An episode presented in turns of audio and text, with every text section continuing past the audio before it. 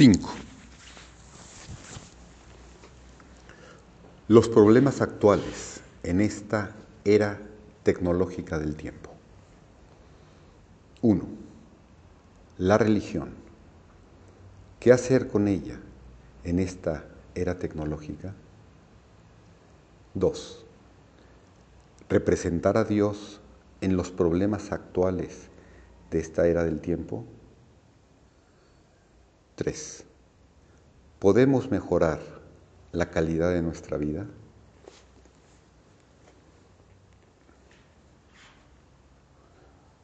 Uno, la religión. ¿Qué hacer con ella en esta era tecnológica? Uno, la Biblia representa una fuente de revelación religiosa, para bien o para mal. De ella, judíos, cristianos y musulmanes se empeñan en descubrir hechos sobre la naturaleza de Dios y de su voluntad en el mundo. Y también de la senda a través de la cual deben conducir sus vidas y las relaciones personales de los demás. En estos empeños exegéticos, exégesis, explicación o interpretación de algo, generalmente de la obra de un autor o de un texto concreto, especialmente bíblico. Sus sacerdotes y profetas no se han sentido atemorizados en medida alguna por el hecho de que nadie en realidad ha averiguado mucho respecto a la naturaleza y los orígenes del yavismo o el cristianismo.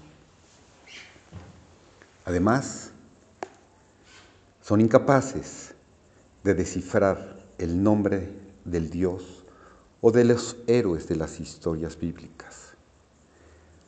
Sin embargo, tan amplio conjunto de investigaciones históricas y teológicas ha sido construido al paso de los siglos en base a oscuros escritos semíticos y griegos.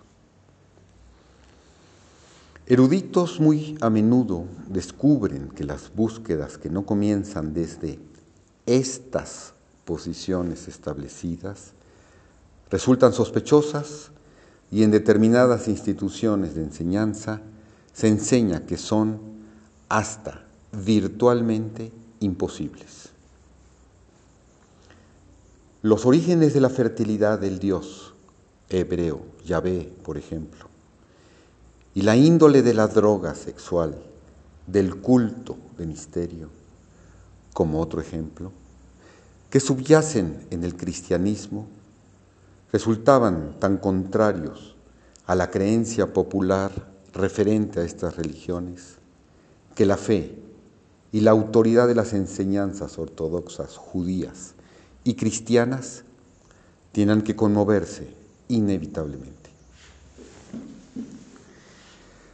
Sin embargo, los laicos podían, con razón, sospechar que durante más de dos mil años el mundo había sido sometido a una propaganda doctrinaria sobre la Biblia, no a una interpretación objetiva de sus palabras y que sus profesores eclesiásticos se habían preocupado más de adoctrinar respecto a ciertas proposiciones teológicas que a clarificar su sentido original. Tales cuestionamientos lo llevan a uno a la conclusión de que los exégetas de la Biblia se han dedicado deliberadamente a engañar a los legos. ¿Es este un juicio duro?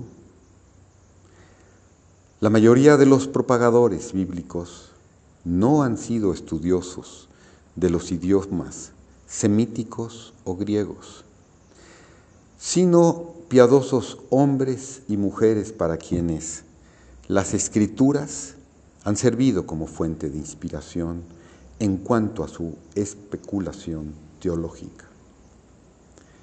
En casi todos los casos, sus hipótesis religiosas no se han formulado a partir de un razonamiento lógico fundado en pruebas, sino que se aceptaron como verdades según la autoridad de sus mentores espirituales y los textos de la Biblia como confirmación.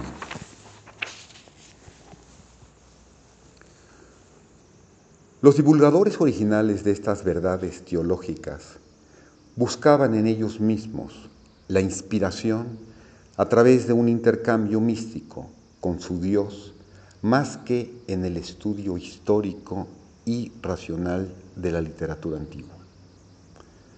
No obstante, debe haber existido una época en el desarrollo del judaísmo y del cristianismo en que sus orígenes resolvieron depurar sus cultos de rasgos desconcertantes, heredados de una edad primitiva, como acaece en el Antiguo Testamento, durante los reinos de Ezequías y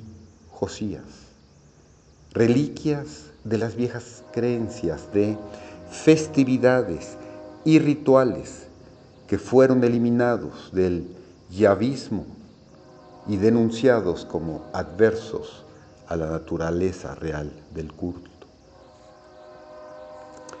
Yahvé fue él mismo un dios de la fertilidad cuya adoración, mediante una cópula real o simulada, y los rituales concomitantes, representaba una parte original del culto.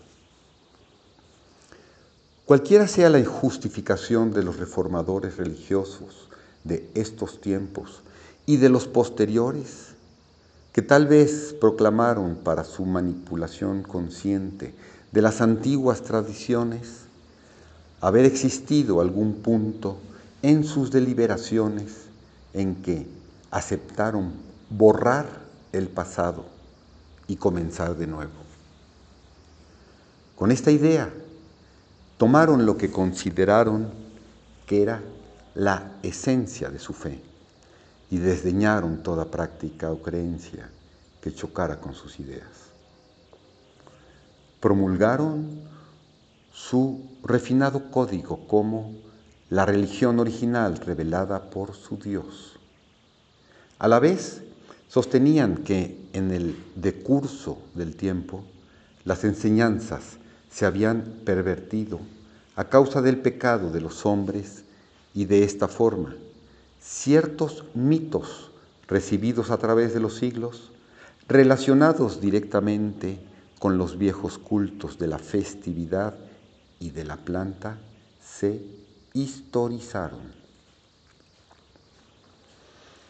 Cierta teología se deslizó sobre las acciones y palabras de sus legendarios personajes, como si fueran seres reales, como el mito judío del Éxodo a través del Sinaí. Éxodus Sinaí, que se convirtió en historia real. La creencia en cada palabra se tomó obligatoria para los fieles y también el relato del Jesús crucificado llegó a ser un rasgo central de la actividad redentora de Dios en la historia del hombre. Es fácil condenar estas decisiones de intentar desviar el pensamiento de sus seguidores como un cínico lavado de cerebro a los fieles supersticiosos e ignorantes. Pero se debe recordar que la división del mundo entre el hecho y la ficción no era entonces, y todavía no lo es en muchas partes del mundo, como México y otros pueblos, en que el mito y la historia estaban confundidos y eran virtualmente inseparables en un contexto religioso. Si no hubiera sido así, no se podría imaginar, por ejemplo, cómo hombres inteligentes aceptaron creer por tanto tiempo que el mundo no era más que un disco plano rodeado de agua, o todavía, y hasta fecha muy reciente, que su creación solo había ocurrido, solo, solo, seis mil años atrás, y que a la entera raza humana había que rastrearla a dos personas de la Mesopotamia, llamadas Adán y Eva. Y la falta no es, ni fue de los hombres que proclamaron ideas falsas, sino en la naturaleza de la religión misma. El creyente sostiene que puede comunicarse con su Dios a través de la plegaria y la revelación en una forma que le es negada a las personas no religiosas. Posee una fuente de información no sujeta al control corriente de la crítica racional. Cree en su deidad y en los milagros no porque su mente haya sido condicionada por su fe, sino porque está inspirado, aunque no esté intelectualmente convencido.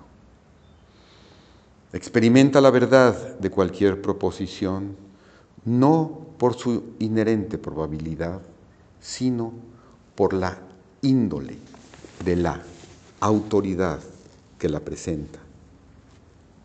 Y se parte en la fe religiosa ante la cual ha sometido su voluntad y su intelecto.